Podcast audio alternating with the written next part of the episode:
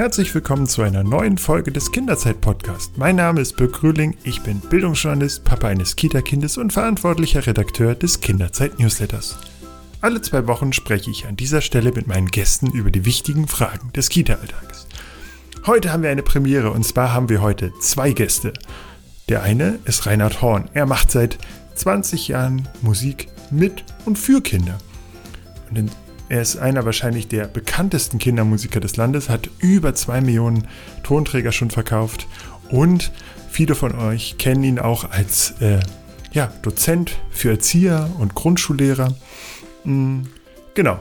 Und sein Sohn Simon, der ist sozusagen ein aufstrebender Stern am Musikhimmel, äh, macht auch Kindermusik, ähm, ein bisschen beatlastiger, mit sehr lustigen Texten. Äh, genau. Und ja, wir sprechen heute mit quasi zwei Generationen Kindermusikern. Bevor wir das aber tun, möchte ich mich noch bei unserem heutigen Sponsor bedanken. Betzold.de. Betzold ist auch dieses Mal wieder dabei und er ist euer Experte für Kindergarten, Krippe und Schule. Im Profi-Online-Shop finden pädagogische Fachkräfte alles, was sie brauchen. Von fachspezifischen Lehr- und Lernmaterial über originelle Möbel, Bastelmaterialien bis zu innovativer Technikausstattung. Jetzt legen wir los mit dieser musikalischen Folge.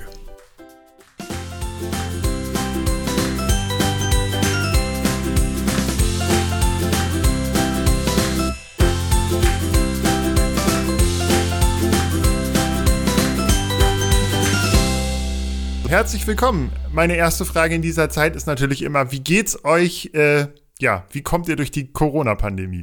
Ja, dann sage ich mit einem ganz kurzen Satz, schlecht. Ich, ich, ich antworte differenziert, gesundheitlich geht es mir gut. Ähm, der, der Rest ist doch eher äh, irgendwas zwischen äh, katastrophal und richtig scheiße. Ja, das, äh, diese, diese Farbstimmung würde ich auch nehmen. Es ist mehr als ein Seuchenjahr und äh, die, die Perspektive nach vorne äh, gibt keinen äh, Anlass zur Hoffnung. Okay. Das ist, äh, genau, das ist eine sehr deprimierende Antwort. Ähm, aber, aber, ehrlich, aber ehrlich. Genau, also welche Auswirkungen hat das denn für euch? Also, äh, genau, erzählt doch einfach mal. Äh, ja, ganz konkret, ähm, irgendwie alle, alle erzählen hier vom äh, Lockdown Light äh, oder vom zweiten Lockdown. Also äh, wir sind immer noch im ersten.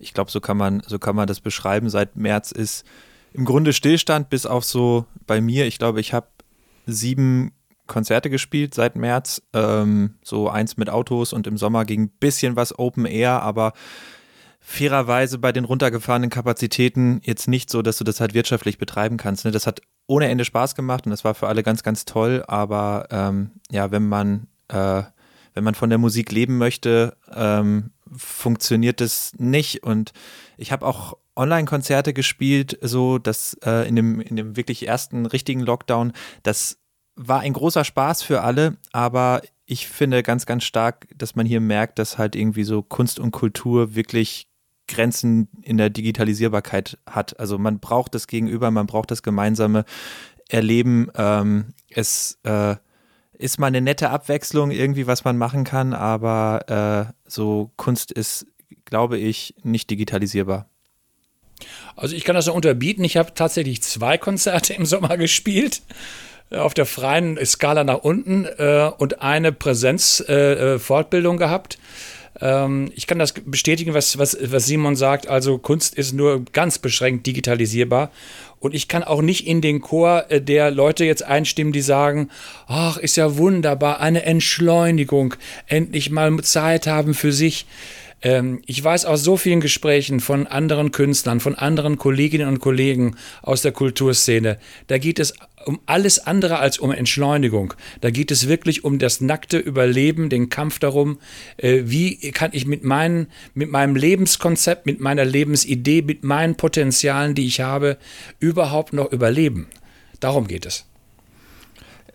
Äh, absolut äh, zu unterstreichen und was welchen Satz ich auch immer wieder äh, so bekommen habe, auch irgendwie so, es gab gibt halt schon irgendwie also was schön ist, es gibt auf jeden Fall ein bisschen mehr medialen Platz, dass man, äh, dass man auch sowas mal erzählen kann. Und da gab es immer wieder die, die Frage, ja, ist doch super und so, und dann kannst du ganz viel neue Musik schreiben und kannst ganz viel neue Sachen machen.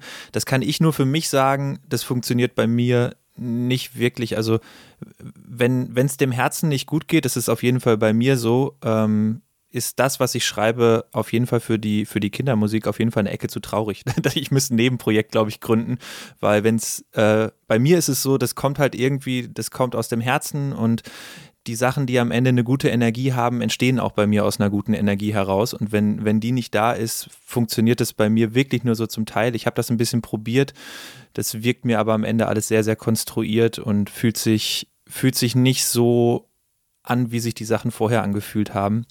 Und deswegen ähm, ist es wirklich eine schwierige Zeit und äh, ich zähle auch zu den Menschen, die morgens aufstehen und ohne Ende gerne das machen, was sie, was sie machen. Ich zähle auch zu denen, die sagen, ey, bitte lass mich wieder arbeiten. Ich habe ich hab keinen Bock, ich habe noch nie in meinem Leben so viele Anträge ausgefüllt wie dieses Jahr, um festzustellen, äh, dass auch ich ein klassischer Fall bin, der durch sämtliche äh, Rettungsschirme durchfällt oder mit, mit allen Rettungsschirmen halt doch direkt auf den Boden klatscht.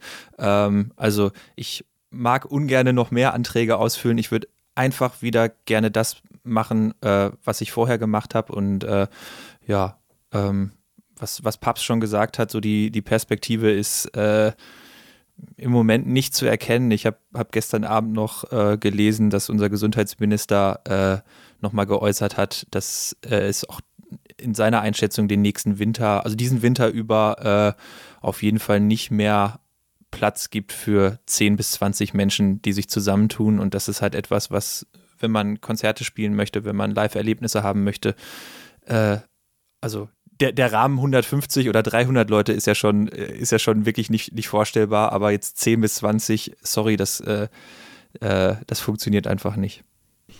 Ich äh, habe ja in dieser Zeit äh, mich vor allen Dingen auch so auf Online-Dinge äh, ähm, eingelassen, also Online-Seminare. Das ist alles wunderschön. Ich erinnere mich an das erste Online-Konzert im März. Der Simon war damals auch dabei, hat ein bisschen die Technik mit betreut. Ähm, und ich war nach, dem, nach der Stunde war ich noch nie so platt und so energielos äh, wie, wie nach diesem Konzert. Noch nie in meinem Leben. Und ich mache das ja schon wirklich fast 50 Jahre. Und ich habe mich lange, lange gefragt, warum bist du eigentlich so erschöpft von, von dieser Stunde Singen? Das machst du doch eigentlich täglich. Und mir ist erst relativ spät klar geworden, äh, mir fehlt die Energie des Publikums. Ein Konzert ist keine Einbahnstraße. Ein Konzert ist etwas sehr Kommunikatives, Dialogisches. Und wenn man nur in so eine, in ein schwarzes Loch hineinsingt und dann eben so tun muss, als ob man eben auch den Beifall, das Mitsingen, die, die Begeisterung, die Lust der Kinder spürt, dann kostet das unendlich viel Energie. Und wie sagt Helge Schneider so schön, äh, ich kann nur gut sein, wenn Publikum da ist. Und ich glaube, das trifft es. Äh, wir Künstler brauchen das Publikum nicht als Klaköre das wird ja manchmal so ein bisschen auch falsch verstanden, nach Motto, ja, ihr, ihr lasst euch abfeiern auf der Bühne, ne? Hauptsache der Scheinwerfer ist auf euch gerichtet. Darum geht es gar nicht, sondern es geht wirklich um eine dialogische, kommunikative Situation, die in so einem Konzert entsteht, die sich aufbaut, die miteinander äh, sich entwickelt. Und das macht eigentlich das Live-Geschäft aus. Habt ihr denn Kontakt zu den, zu, ja, zu eurem Publikum? Also ihr habt ja sozusagen zwei große in Anführungszeichen Zielgruppen. Das sind einerseits die Kinder und die Eltern, aber auch äh, Erzieher. Äh, du hast es ja schon gesagt, du gibst ganz viele äh, Seminare auch für, für äh, Erzieher, auch in Kooperation mit der Kinderzeit. Ähm, habt ihr den Austausch mit den, mit den Erziehern und, und mit den Eltern? Genau, in dieser Zeit? Papa, Papa, du zuerst, ja.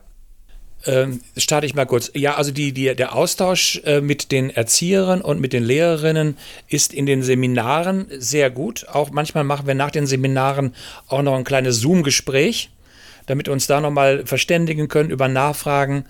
Da nehme ich mit, vermehrt mit, dass die Erzieherinnen, dass die Lehrerinnen äh, so ausgelaugt sind wie selten. Die sind völlig am Boden, weil die Belastung, der Stress, auch das Ungewisse, äh, ne, wie geht es weiter? Haben wir jetzt noch äh, nächste Woche auf? Haben wir nicht auf?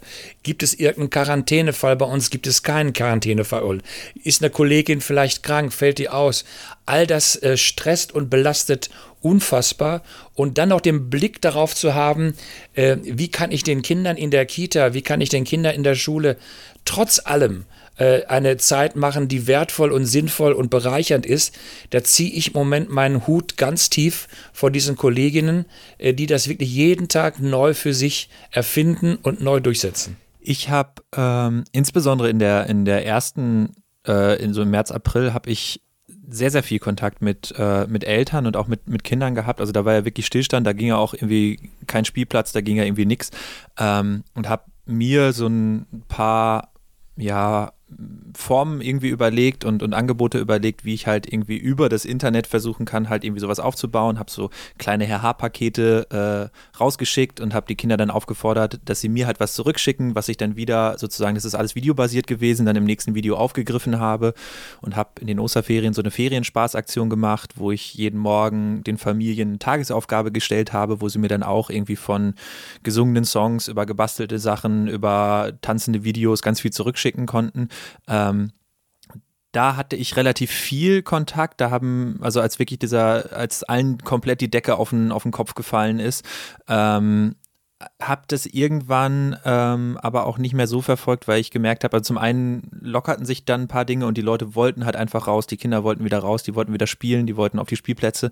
Ähm, und ich habe halt auch gemerkt, dass ja, so Thema Bildschirmzeit ähm, dann doch auch eine, ein sensibles Thema ist. Also es drängte ja irgendwie alles und äh, Schule und alle Angebote äh, haben die Kinder ja schon vor den Bildschirm gepackt und wenn dann die ganzen Freizeitangebote halt auch noch über den Bildschirm gehen, hat das auf jeden Fall beim ganzen Teil so von den Eltern die ich mitbekommen habe, auch irgendwann so zu dem Punkt geführt, so Leute, pass auf, irgendwie, ey, bis, bis hierhin und nicht weiter, irgendwie, wir können nicht irgendwie von morgens bis, bis zum Schlafen gehen, unsere Kinder vor irgendeinem Bildschirm packen. Ähm, und äh, von daher war das dann irgendwann ein bisschen weniger. Ja, und jetzt ansonsten so über soziale Medien habe ich schon noch sehr regelmäßig Kontakt mit den Eltern und ähm, was ich jetzt so in so ein bisschen habe ich das Gefühl, so in den letzten Wochen und Monaten ähm, hat ein Stück weit schon noch ein bisschen ein anderes Bewusstsein eingesetzt. Also wir Musiker, Künstler, ähm, habe ich festgestellt, sind nicht wirklich richtig gut darin, uns äh,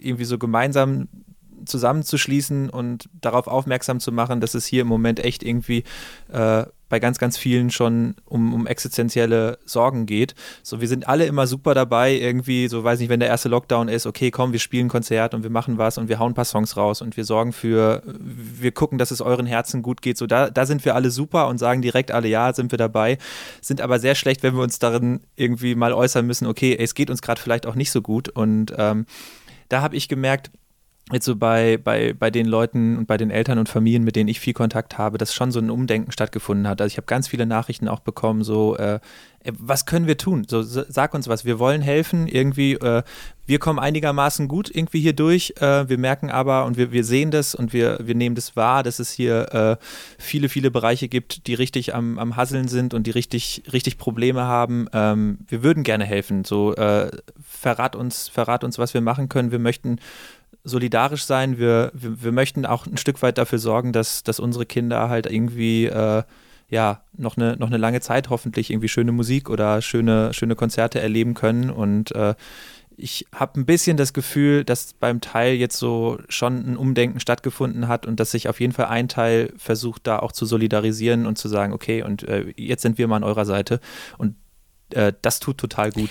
Äh, du hast ja jetzt gesagt, äh, dass ihr versucht habt, etwas für die Herzen der, der, der Familien zu tun. Ähm, könnt ihr mal beschreiben, was Musik oder Kindermusik besonders in diesem Fall in dieser Zeit auch leisten kann, in Anführungszeichen? Ihr könnt ja jetzt keine Konzerte spielen, aber äh, ja, welche Bedeutung hat jetzt Kindermusik einerseits in der Kita, aber auch vielleicht in den Familien? Hat sich da was verändert? Macht ihr da Beobachtungen? Ähm, ich habe auf jeden Fall die Beobachtung gemacht, dass in dieser wirklich Lockdown-Lockdown-Zeit im, im Frühjahr ähm, Musik für ganz viele Familien noch ein größerer Anker und noch ein größerer Halt war. Und ich persönlich habe mich eigentlich relativ lange dagegen gewehrt. Ähm, ich habe viele Gespräche auch mit Papa geführt, weil ähm, ich habe zwei Online-Konzerte gespielt und ich habe mich echt geziert. Also mir musste man richtig in den Hintern treten, äh, dass ich da aus dem Quark gekommen bin. Und ähm, das, was hinterher passiert ist und die Fülle von, von Rückmeldungen, äh, die es gab, äh, damit habe ich null gerechnet. Es hat mega gut funktioniert. Wir haben ohne Ende Leute gehabt und ich habe ganz, ganz viele liebe Nachrichten bekommen. Und in diesen Nachrichten, so es zog sich echt wie, wie der roteste Faden, ähm, war vielen, vielen Dank für äh, eine Stunde Sorgenfreiheit, eine Stunde, in denen es uns wieder gut geht, in denen wir in denen ich es uns leicht gemacht habe, die Dinge zu vergessen, die im Moment so unfassbar an einem zerren. Ähm, das, glaube ich, leistet Musik und Kindermusik in, in dieser Zeit ähm, noch immens mehr, als es das vorher schon gemacht hat. Ne? Also Musik ist immer, glaube ich, für, für viele ein, ein, guter Halt und irgendwie ein, ein super Zugang irgendwie zu, zu Emotionen und auch zu zu positiven Dingen und dadurch kann man viele Sachen auch vergessen lassen. Und ich glaube, jetzt in, in diesem Frühjahr war es für viele noch noch mehr, es war irgendwie wie so ein, wie so ein Aufschließen irgendwie so einer zu, zu, so, zu so Erinnerungen, die man miteinander schon mal, schon mal gemacht hat. Es ist ja, es ist ja verrückt, wie, wie, wie schnell äh, diese, äh, das alte was normal war, nicht mehr normal ist und sich nicht mehr, nicht mehr normal anfühlt. Also, und auf einmal, wenn man in, in, einem Raum ist mit mehr als fünf Leuten, guckt sich jeder um und denkt sich, Alter, was ist denn jetzt los? Oder wenn wir uns Konzertbilder von früher angucken, so, so, so der, es setzt ja ein, dass ich, dass ich, dass man denkt, ey, weiß ich nicht, ne, also so Dinosaurier, so, das ist, das ist in einer, in einer Zeit, die schon echt lange zurückliegt. Ähm, und ich glaube, das kann Musik noch gerade jetzt im Moment super, super leisten, dass es einfach dieser, dieser Türöffner ist zu, zu diesen zu diesen Momenten, äh, an denen man äh, irgendwie an denen es einem einfach richtig gut ging. Übrigens, Stichwort Dinosaurier, einmal ganz kurz. Ich muss mich bei, für deinen Dinosaurier-Song einmal bedanken. Mein, mein Kleiner ist gerade in einer wahnsinnigen Dinosaurier-Phase. Und mit Abstand ist dein Song der coolste Dinosaurier-Song, den es gibt. Äh, oh, vielen genau, Dank. Genau, also wird wahnsinnig gern gehört und äh, genau. Ey, das ist schön zu hören. Vielen Dank. So, aber zurück zum, zum Thema. Ich möchte trotzdem ein bisschen Essig in den Wein, äh, der, der, der äh, was Simon gerade erzählt hat, äh, hineinschicken. Ich, ich äh, äh, wechsle mal den, den, den Fokus von, der, von den Familien, wo das vielleicht auch so funktioniert, wie Simon es beschreibt, hin zu Kita und Schule. Da erlebe ich genau das andere, nämlich dass Musik überhaupt keine Bedeutung mehr. Durch das Sing, durch das unsägliche, ich sage es mal wirklich deutlich, das unsägliche Singverbot äh, verlieren Kinder einen kompletten Kontakt zu Musik.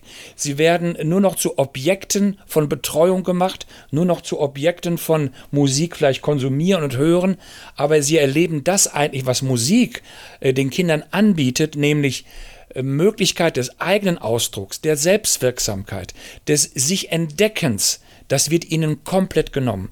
Und ich habe die Befürchtung, dass wir eine Generation jetzt sozusagen haben, die völlig das Bild, was ich jetzt gebrauche, stammt von, von, von äh, Adamek, Karl Adamek, dem großen, dem großen äh, äh, Kinder- und äh, ähm, Gesangsexperten. Wir lassen eine komplette Kindheit sang- mhm. und klanglos aufwachsen. Und diese Folgen, die psychologischen, entwicklungspsychologischen Folgen, die werden wir jetzt ein paar Jahren spüren. Und auch, sagen wir mal, der ganze, der, der, der ganze Glorienschein über die Digitalisierung, wie toll es, es doch ist, dass wir uns jetzt sozusagen an den Bildschirmen treffen und kommunizieren, hat für mich keinen Glorienschein. Es ist, wenn überhaupt, nur einen, einen, eine Behilf, Behelfsbrücke, die aber nichts von dem ersetzt, was die Erzieherinnen, was die Lehrerinnen in dem 1 zu 1 Kontakt mit den Kindern äh, in, in, in der in Einrichtung leisten. Hast du einen Überblick dazu, wo das, äh, wo im Moment noch ein Gesangsverbot besteht? Also ich weiß, dass zum Beispiel in unserer Kita wird gesungen. Also mein Sohn, die singen jeden Morgen mit, mit Gitarre und also ich weiß es von vielen anderen Bundes, also erstmal von den, von den Schulen her ist es generell in Deutschland, deutschlandweit. Und von den, von den Kita-Einrichtungen hat das manchmal äh, quasi die äh, Träger entscheiden manchmal. Äh, ob es möglich ist, nicht möglich ist, dann gibt es teilweise Auflagen. Ihr dürft nur draußen, ihr dürft nur in der, in der äh, Gymnastikhalle mit großem Abstand euch im, im, im Stuhlkreis setzen und singen. Ähm, das ist also, das ist sehr, sehr unterschiedlich, aber das halte ich für bedenklich. Und es gibt mittlerweile auch in mehreren Bundesländern bezogen jetzt auf Grundschule äh, eine unsägliche Trennung, wie wir es eigentlich in den weiterführenden Schulen haben, dass es Kernfächer gibt, Deutsch, Mathe, Englisch, Physik äh, und so weiter und dann die sogenannten Nebenfächer. Und die werden wirklich jetzt in den neuen Richtlinien auch als Nebenfächer definiert. Und dazu gehört Kunst, dazu gehört Sport, dazu gehört Musik, dazu gehören eben all diese kreativen, künstlerischen Angebote. Und ich frage mich ehrlich gesagt, wer wird denn in 20 Jahren äh, in unseren Konzerten im Orchester sitzen? Wer wird denn auf den Bühnen spielen? Kann man denn heute irgendeinem Kind, einem Jugendlichen sagen, hör mal, du hast so ein Talent, werd Musiker? Werd Schauspieler, werd Sänger, werd Künstler. Das kann man doch keinem zumuten.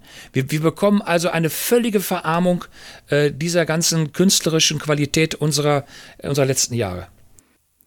Also nochmal noch mal ein Gedanke, der daran anschließt. Ähm, die Visitenkarte, die Kunst, Kultur und auch vor allen Dingen Veranstaltungsbranche, also ich würde es noch ein bisschen weiterspinnen, also auch ein, ein Veranstaltungstechniker, ähm, so dieser, dieser ganze Apparat, der da dranhängt, ne? ein Caterer, ein Merchandiser, ähm, ein Booker, Leute, die gut in der Organisation sind, ähm, im Moment ist es halt überhaupt nicht möglich, so, äh, wenn du jetzt mal ein bisschen das Kindheitsalter verlässt, sondern eher so bei den, bei den Jugendlichen bist oder so, da irgendwie eine einigermaßen gute Visitenkarte abzugeben. Also jeder, der jetzt von denen eigentlich so in dieser Orientierungsphase ist, so, weiß ich nicht, ne, was kann ich, so, wo habe ich das Gefühl, wo möchte ich vielleicht, äh, äh, welches Talent in mir möchte ich, möchte ich weiter vorantreiben und vielleicht darf ich dann irgendwann auch irgendwie äh, damit Geld verdienen und das zu meinem Beruf machen und so.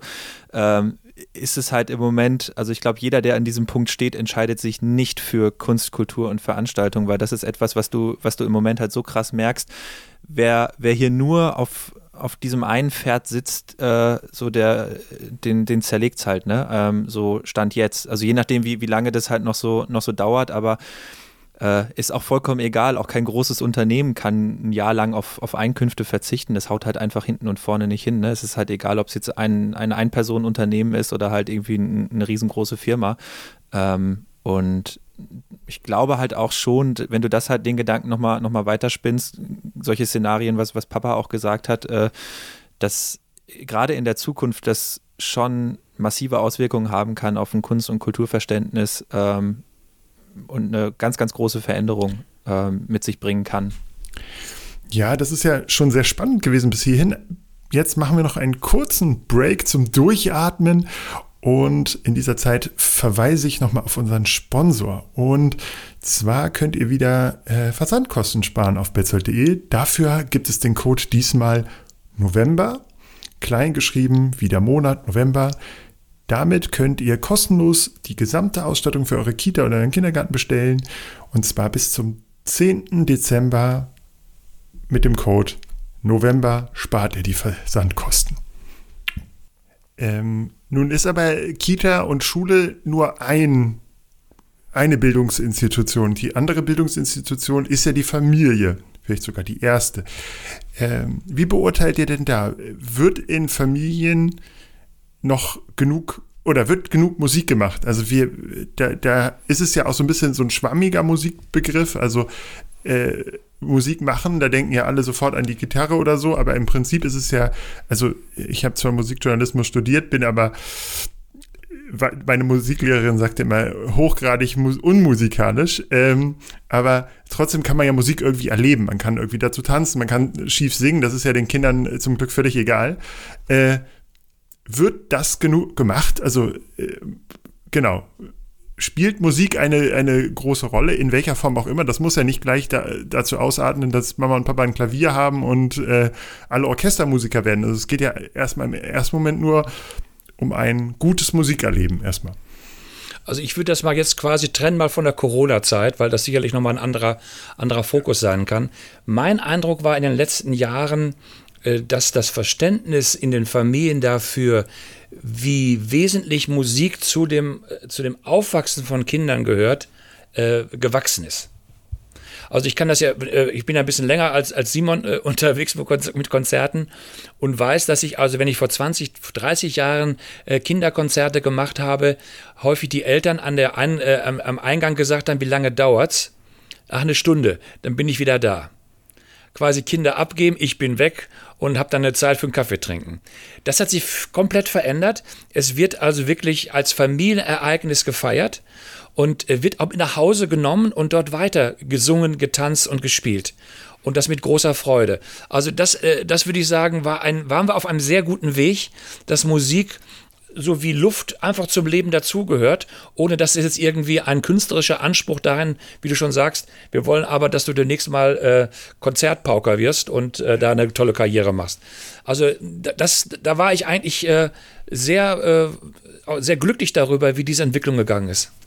Ich würde das, würde das, kann das eigentlich bestätigen. Also auch das, so das, gerade in dem, in dem Konzertbereich und das Bewusstsein auch, äh, oder so, ähm, Sachen, dass viele größere namhafte Festivals Familienbühnen eingeführt haben und so. Da war, da war viel Bewegung, ähm, wo du halt auch gemerkt hast, okay, ähm, hier besteht einfach irgendwie ähm, ein, großer Wunsch, irgendwie sowohl von, von Kindern, von Familien, irgendwie das, was wichtig ist, auch da nochmal zu erleben und auch, weiß nicht, seitens von Veranstaltern und von Festivals, ähm, da einfach Angebote zu machen ähm, und so so bunt und so vielfältig und ich glaube auch am Ende so, so groß und so viel, wie wir, wie wir alle gespielt haben. Ähm, äh, so lange mache ich es jetzt nicht. Da hat Papa definitiv die besseren Erfahrungswerte, aber in, in den Jahren, in denen ich das schon mache, ähm, habe ich da auf jeden Fall auch eine, eine deutlich positive Entwicklung gesehen. Welche Rolle spielt denn dabei Vielfalt? Also äh, ich glaube manchmal, um es, um jetzt niemandem zu nahe zu treten, aber ich habe das Gefühl, dass ähm, viele Eltern sind ja auch anders, sozial, anders musikalisch sozialisiert und die kommen jetzt in eine Musik, werden jetzt, also quasi meine Generation, die jetzt Eltern geworden ist, wir sind ja mit ganz anderen Musikstilen äh, viel vielfältiger sozialisiert und wir kommen jetzt an, an eine Musik, eine Kindermusik und plötzlich äh, sehen wir, ah, die Kindermusiker äh, sind auch vielfältiger geworden. Es gibt jetzt vernünftigen Rap für Kinder. Es gibt äh, Metal für Kinder, es gibt ähm, Punkrock für Kinder, es gibt eigentlich alles für Kinder. Und es gibt weiterhin den Singer-Songwriter mit Gitarre und, und Birkenstockschuhen, der sozusagen äh, in der Grundschule sitzt. Also es gibt quasi das ganze Spektrum. Wie wichtig ist denn Vielfalt äh, oder dieses Erleben von Vielfalt für die Kinder und aber auch vielleicht, um, um die Eltern näher ins Boot zu holen? Ähm, das hat auch für mich eine Frage von Entwicklung zu tun. Ähm, wenn ich an der musikalischen Welt äh, teilhaben möchte, äh, muss ich ja sprachfähig werden. Sprachfähig bedeutet, dass ich mich äh, in dieser Musik, die mich umgibt, irgendwo, wie, wie ich auskenne, Ausdruck finde, damit umgehen kann. Das Entscheidende für mich, ich spreche mal jetzt für die Preschool, äh, fürs Preschool-Alter, für die Kita-Kinder, ist nicht, ob da gerappt, ob da äh, Metal, ob da Punk, ob da ein Liedermacher mit einer Gitarre vorsteht. Das ist, glaube ich, für die Kinder im Kindergarten völlig unerheblich. Es geht, glaube ich, für die Kinder darum, dass sie spüren, ich kann in, diesem, in dieser Musik mich einbringen. Und das wäre sozusagen meine, ein bisschen Vorbehalt gegen diese, du sagst, vernünftige Rap- oder Metal-Geschichten. Da frage ich mich, was ist konsumtiv und was ist wirklich partizipativ in dieser Musik? Wo, wo können Kinder sich wirklich einbringen, zum Beispiel bei vernünftigem Rap? Da bin ich bei 8, 9, 10-Jährigen schon eher dabei. Ich muss dir widersprechen. Ich muss dir absolut widersprechen. Also, ich habe gerade mit Bürger Lars Dietrich gesprochen und er meinte, äh, da ging es um, um Kinder und er hat gesagt, ja, Rappen ist eigentlich nichts anderes als Reimen und dieses Reimen ein bisschen zu äh, zu rhythmisieren, also quasi einen Rhythmus da reinzubringen. Morgens, wenn ich schlafen kann, bin ich schon ganz wach. Ja, aber das ist, das ist für mich, das ist für mich kein Rap. Warum nicht? Also musikalisch gesehen. Es gibt, also es gibt ganz tolle Beispiele, dass Kita-Kinder mit diesem, mit diesem Erfahrung, ich mache, ich reime etwas und dann äh, gibt es da vielleicht noch ein Beat drunter und das klingt super. Das ist, das ist für mich die erste äh, Rap-Erfahrung. Da sind die super äh, dabei. Um, wenn, wenn, wenn ich nochmal eine ne Antwort auf oder eine Teilantwort auf, auf, deine, auf deine Frage, auf deine Ursprungsfrage äh, geben darf. Ich glaube, die ähm, Vielfalt, die mehr geworden ist, das würde ich definitiv, glaube ich, auch so, auch so teilen, führt ähm, eher dazu, dass, glaube ich, ein gemeinsamer Nenner in manchen Familien gefunden wurde, auf den sich irgendwie alle einlassen können. So, ähm, ich glaube, ansonsten haben hin und wieder ähm, Eltern schon Schwierigkeiten gehabt, ähm, das, was die Kinder wirklich auch gut finden und die haben einfach eine ganz andere Hörgewohnheit. Ne? Sie hören halt einen Song gerne mal wochenlang und nur einen. Ähm, aber dann ist es im Grunde auch egal, welcher Song das ist. Ne? Also da könnte es auch ein Speed-Metal-Track sein. Der wird dir, wenn du den eine Woche lang äh, nur pumpst, wird er dir auch auf den Nerven gehen. Ähm, und ich glaube, das hat einfach dazu geführt, ähm, dass halt auch so ein so ein gemeinsamer Nenner eher gefunden wurde und also da daraus auch irgendwie eine Bereitschaft, okay, ähm, da blicken Mama und Papa irgendwie was, was, was sie antriggert und die Kinder auch noch. Und äh, dann geht man auch damit gemeinsam aufs Konzert zum Beispiel. Ähm, ich glaube, das hat dazu geführt. Ob das jetzt wirklich alles ähm, wirklich so krass an den, an den Bedürfnissen ist, ich glaube, da macht sich der eine oder andere auch gar nicht so viel, so viel, so viele Gedanken zu, ähm, führt in meinen Augen eher zu so einer größeren Akzeptanz in der, in der, in der Familie. Weiß ich nicht, also wenn, keine Ahnung, wenn, wenn Eltern Spieleabend machen, äh, spielen die halt auch kein Spiel, äh, wo drauf steht irgendwie bis zwei Jahre oder bis drei Jahre, ne? So, dann werden halt auch Spiele ausgepackt, ähm, irgendwie bei so einem, wenn, wenn Eltern spielen, die halt sonst nur Eltern spielen und wenn die Familie am Tisch sitzt, dann wird halt irgendwie was gespielt, was, was, was, was alle irgendwie, wo, woran alle Spaß haben, was alle verstehen, was alle auch machen können. Und ich glaube, so ist es so mit der einen oder anderen ähm, Band und mit der einen oder anderen, mit dem einen oder anderen neuen Genre halt auch einfach passiert. Also ich weiß nicht, ob der Vergleich ein bisschen hinkt, aber besser, besser habe ich ihn nicht rübergebracht gerade. Ich würde vielleicht noch einen, einen zweiten Gedanken dazu, äh, um das jetzt nicht zu vertiefen, mit nun, äh, ob das nun für Kinder äh, adäquat oder nicht adäquat ist. Äh, mein, mein grundsätzlicher Vorbehalt ist, dass ähm, diese äh, Vielfalt von, von musikalischen Stilen eigentlich nicht von den Kindern, sondern von den Erwachsenen in die Kindheit hineingetragen wird. Und mein Eindruck, jetzt etwas generalisierend, äh, jetzt nicht auf Musik bezogen, sondern auf generell, ist, dass wir eigentlich den Kindern die Kindheit rauben.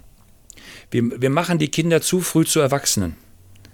Also diese Trennungsschärfe, die wir früher hatten, dass Kinder wirklich Kind sein durften, in all ihren Facetten, die ist aufgeweicht. Wir möchten eigentlich schon, oder viele, auch viele in Familien ist das so, die Kinder schon sehr früh auf so einem Erwachsenenlevel haben.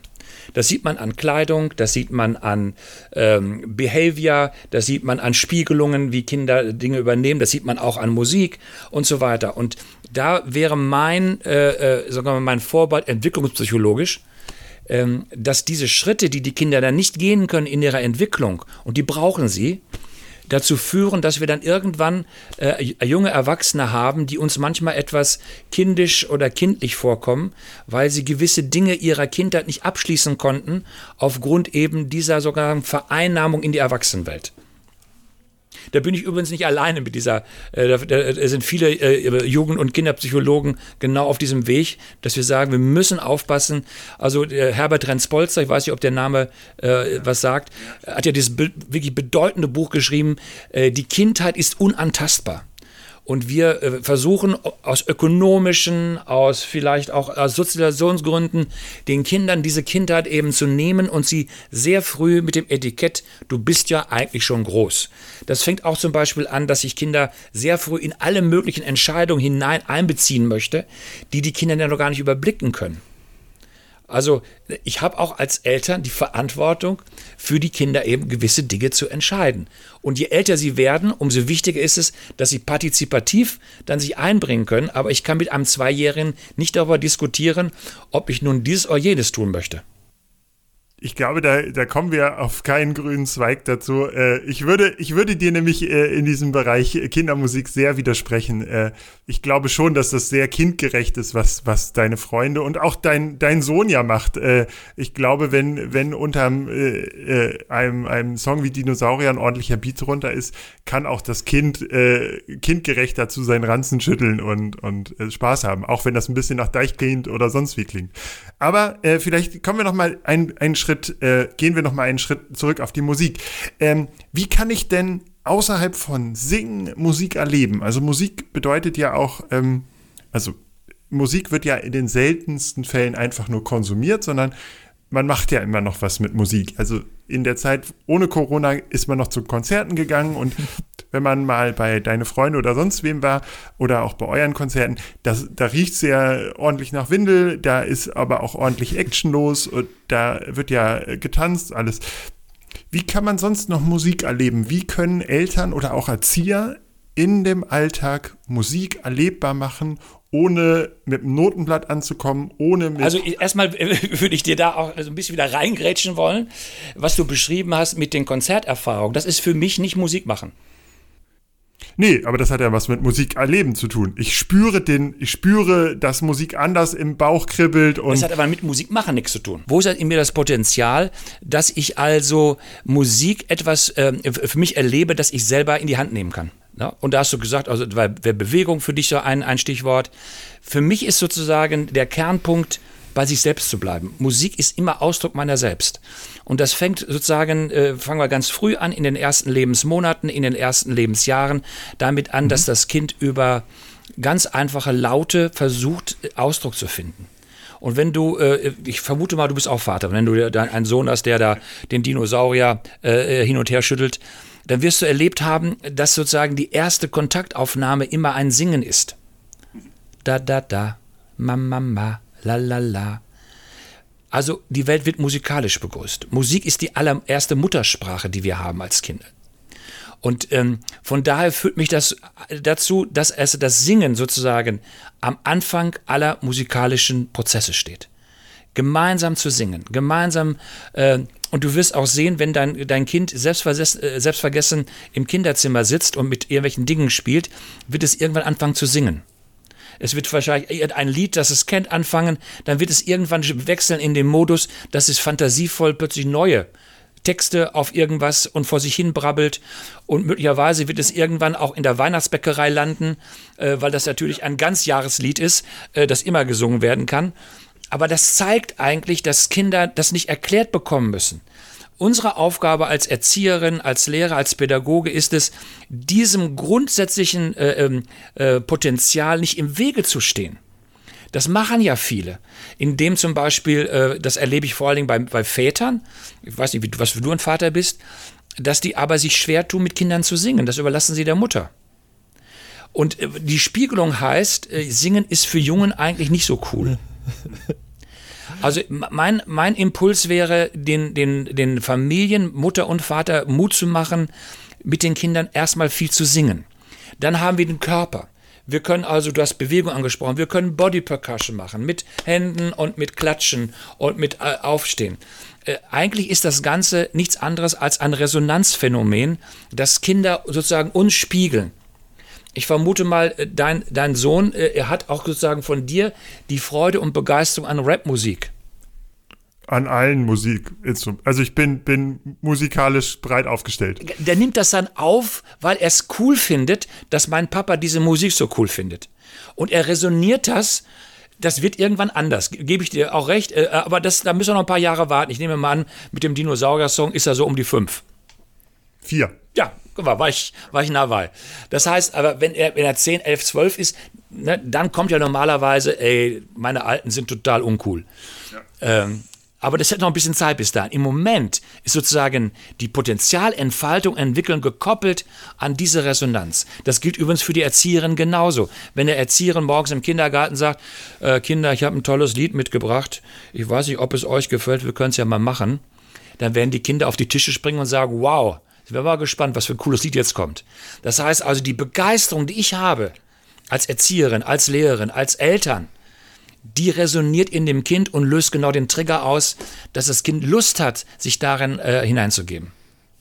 Genau, also kann ich, kann ich voll bestätigen. Äh, wir, also kindermusikalisch bin ich äh, sehr breit aufgestellt. Also wir hören nicht nur Rapmusik, äh, aber witzigerweise, mein, äh, wir haben eine Erzieherin in seiner Gruppe, ähm, die sehr auf diese 90er Jahre Musik äh, steht. Und er kann jetzt Macarena tanzen und allen Kram, aber ähm, er kam jetzt letztens an und hat ähm, die ganze Zeit Up and the Way gesungen. Und ich konnte mir nicht, also das ganz, ganz komisch. Und äh, irgendwann habe ich dann rausgefunden, ist Mr. President. Und dann mussten wir so drei Tage lang Mr. President hören und er ist da wahnsinnig zu, hat wahnsinnig viel getanzt dazu.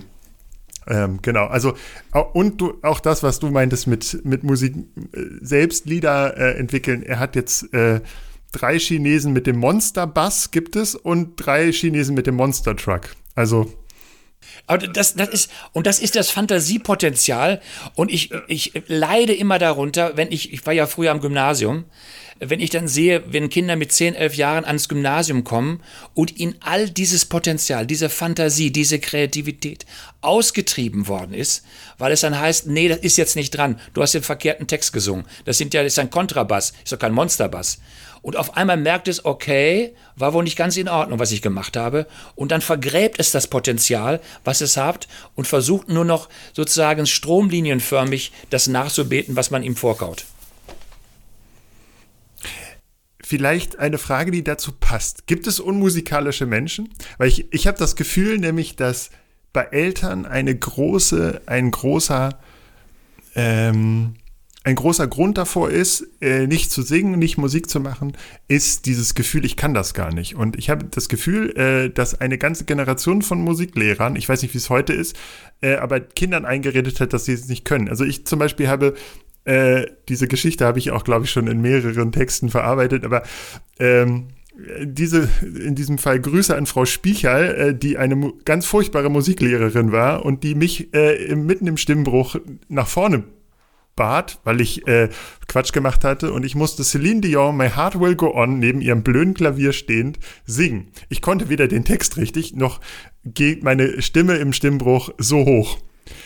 Genau. Und für mich war das damit gegessen. Also äh, danach, also ich habe Musik wirklich leidenschaftlich gern ge ge gehört, so, und aber für mich war damit sämtlicher Zugang zu, ich will das jetzt noch äh, erleben, will selbst Musik machen, war damit erstmal gestorben, quasi. Äh, deshalb meine Frage: Gibt es, gibt es dieses, dieses Urteil, ich, du bist unmusikalisch? Stimmt das? Gibt es unmusikalische Menschen oder gibt es nur Menschen, die wenig musikalische Routine, wenig musikalische Übung haben vielleicht. Boah, ich glaube, da ist Papa am Ende auch äh, der, der versiertere von uns beiden, um auf diese Frage zu antworten. Ich glaube eher erstes, also ich glaube, äh, zweites, also ich glaube, äh, es gibt nicht wirklich un, unmusikalische Menschen. Es gibt sicherlich welche, äh, was Papa angesprochen hat, bei denen die Potenzialentfaltung äh, deutlich früher irgendwie abgebremst oder ausgebremst wurde und die, wie du dann vielleicht auch über so eine Erfahrung irgendwie äh, auf einmal ganz verunsichert waren und irgendwie sich nichts mehr getraut haben und, äh, und dann einfach mit einer großen Unsicherheit äh, um, die, um die Ecke kommen. Äh, aber ansonsten kann Papa da bestimmt gleich nochmal ein bisschen, bisschen genaueres zu sagen. Ich glaube am Ende so, dass immer die Leute das Gefühl haben, irgendwie, oh, ich, ich, kann, nicht, ich kann nicht singen oder so.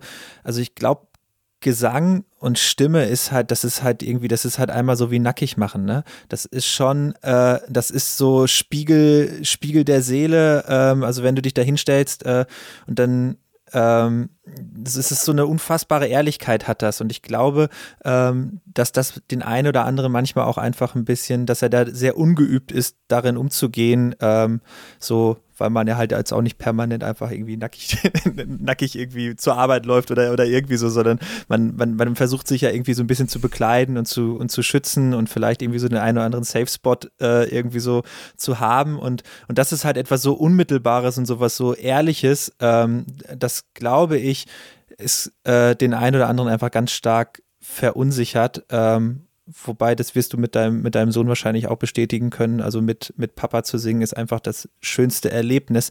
Und da ist, ist nicht die Messlatte, über die man muss, ob das jetzt irgendwie tonal äh, mega gut äh, gesungen ist äh, oder ob du dahinter nochmal mit Autotune drüber bürsten müsstest.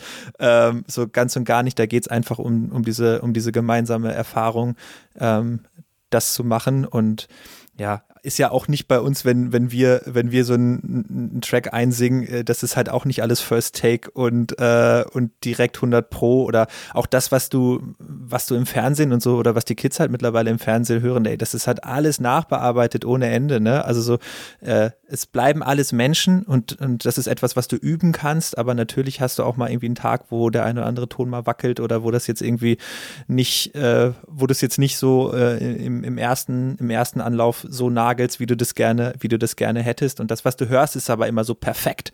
Ähm, so das, was du auf den Aufnahmen hörst, ist mittlerweile so perfekt. Ähm, und, und es klingt so gut und das führt wahrscheinlich dann bei dem einen oder anderen noch mehr zu so einer Unsicherheit, äh, gerade weil es so ehrlich ist und sich so, so unfassbar äh, direkt anfühlt. So, Papa, jetzt aber bitte, jetzt, jetzt kommt, jetzt kommen die ganzen schlauen Sachen. Äh, also ich würde würd genauso sagen, es gibt keine unmusikalischen Menschen. Äh, ich zitiere in dem Zusammenhang immer gerne ein afrikanisches Sprichwort. Die Afrikaner sagen, ähm, wer sprechen kann, kann singen, wer laufen kann, kann tanzen. Und das ist für mich eine so tolle Beschreibung meine, ich, ich sage doch auch nicht, äh, wenn jemand nicht 100 Meter unter 10 Sekunden läuft, der ist unsportlich. Wir haben zwei Beine, die einen schaffen es mit diesen Beinen von A nach B in, äh, sagen wir mal, 10 Minuten zu kommen und einige schaffen mit den Beinen von, äh, von A nach B in äh, einer Minute zu kommen. Aber deswegen bin ich ja nicht quasi sozusagen behindert. Also wir alle kommen auf die Welt mit dem Potenzial, dass wir singen können. Äh, ich sage in meinen äh, Seminaren immer, die gute Nachricht, Singen wird durch Singen nicht schlechter.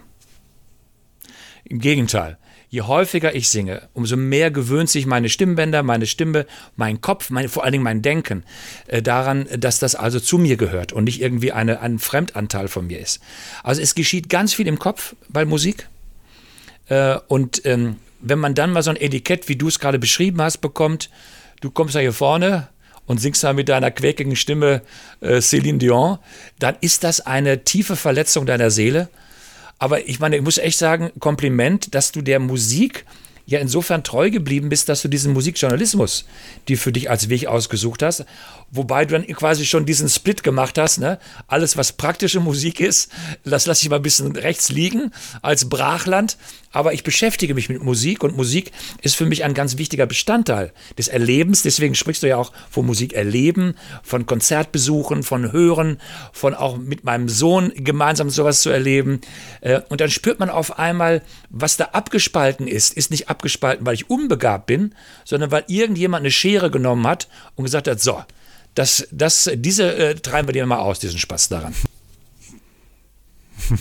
Also äh, ich kann noch äh, auf der Gitarre ABC die Katze sitzt im Klee, äh, im Schnee äh, spielen und äh, der die, die ersten drei Akkorde von Nothing Else ja, Matter. Also E-Moll E kann ich auch auf, auf Gitarre. Da kann ich mit. Genau. Und mehr, aber dann hört's auf. Genau. Aber, aber das hindert natürlich nicht daran, dass ich mit meinem Kind äh, singe oder so. Also äh, den Bibi und Tina Song müssen wir ja ganz oft im, im äh, oder oder äh, Bibi Blocksberg auch. Die beiden Songs singen wir gerne im Auto. Ich weiß nicht, wo, woher das kommt, aber ich glaube auch so ein bisschen aus, auch aus der Kita und CDs da und so. Aber ähm, ja, also das, das, ich glaube, das ist auch vielleicht schon so ein ganz gutes äh, Schlussfazit dieses eigentlich braucht man gar nicht viel, um, um Musik zu machen. Man braucht eigentlich nur äh, die Lust daran und nicht so viel Scheu. Und man muss ja auch sagen, den Kindern ist es völlig egal, wie gut man singt, wie schlecht man tanzt, in Anführungszeichen, oder nach den eigenen Kriterien schlecht tanzt. Die Kinder finden es immer gut. Also gerade die Kinder von 1 bis, ich sag mal, 6 oder so sind ja sowieso unsere größten Fans in allem, was wir tun. Birk, das bleibt so. Ähm, ich, bin, ich bin älter als sechs und man bleibt immer noch, ich weiß nicht, also ich bleibe auf jeden Fall immer noch größter Fan von meinen Eltern. Ähm, so, ähm, Joey gibt schon Handküsse durch, äh, äh, durch, durch, den, durch, den, durch den Raum. Ähm, also du hast da noch, äh, hast da vielleicht auch noch ein paar Jahre vor dir. Ich kann es ja nur von, von mir sagen der eine oder andere, irgendwo, irgendwo, spalten sich auch manchmal Wege, aber bei mir hat das äh, nicht geklappt. Also. Ja, vielleicht wird es dann irgendwann peinlich, wenn, wenn Papa äh, ihn zur Abi-Feier fährt und Bibi und Tina vorne singt. Vielleicht ist ihm das dann unangenehm. Aber sonst. Äh, Vielleicht da kann ich mein, mein Fazit in, in vollem Gedanken nochmal zusammenfassen, wenn, wenn ich jetzt als nochmal Schluss unter unserem Gespräch ziehen möchte. Also ich, ich äh, formuliere das gerne. Gute, gute Lieder und gute Geschichten sind Seelenproviant für mhm. Kinder.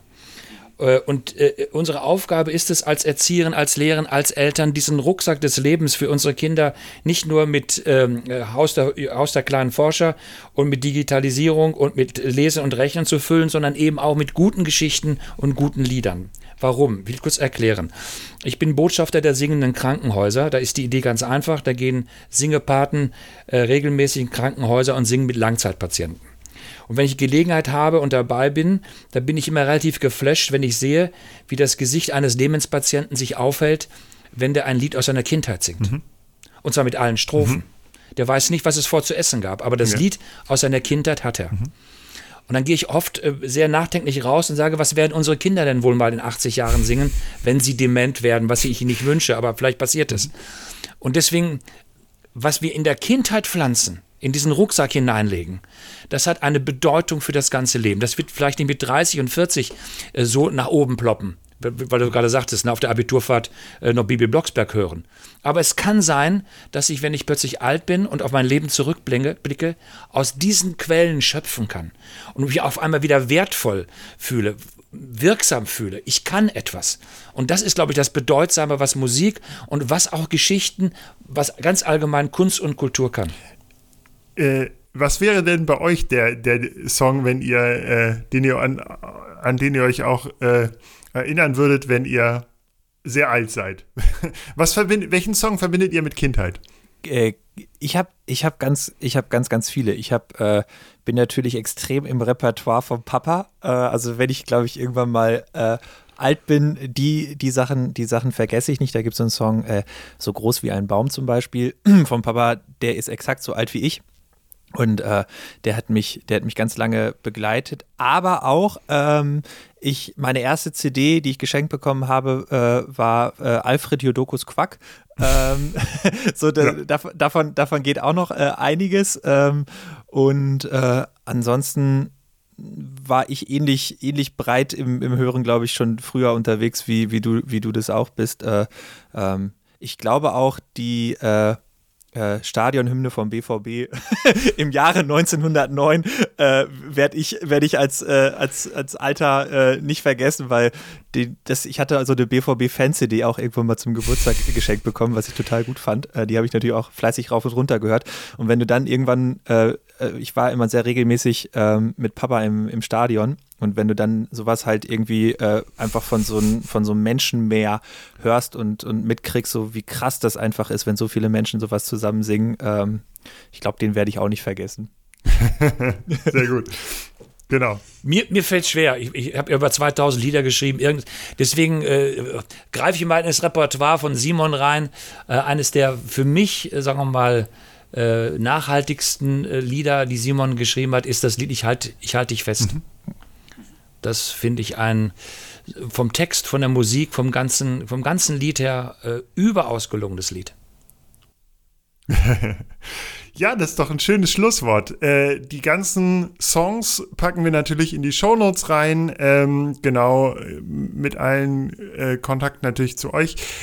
Mir bleibt jetzt eigentlich nur noch Danke zu sagen und äh, danke für eure Zeit und äh, ja, auch ich hoffe, ähm, ihr konntet jetzt auch natürlich vielen Hörern nochmal so einen Eindruck einerseits über Musik geben, aber auch einerseits über die Situation von, von Kindermusikern in dieser, in dieser Zeit. Ähm, genau, also wenn ihr, wenn ihr äh, Musik hört, denkt auch an die Leute, die es äh, gemacht haben.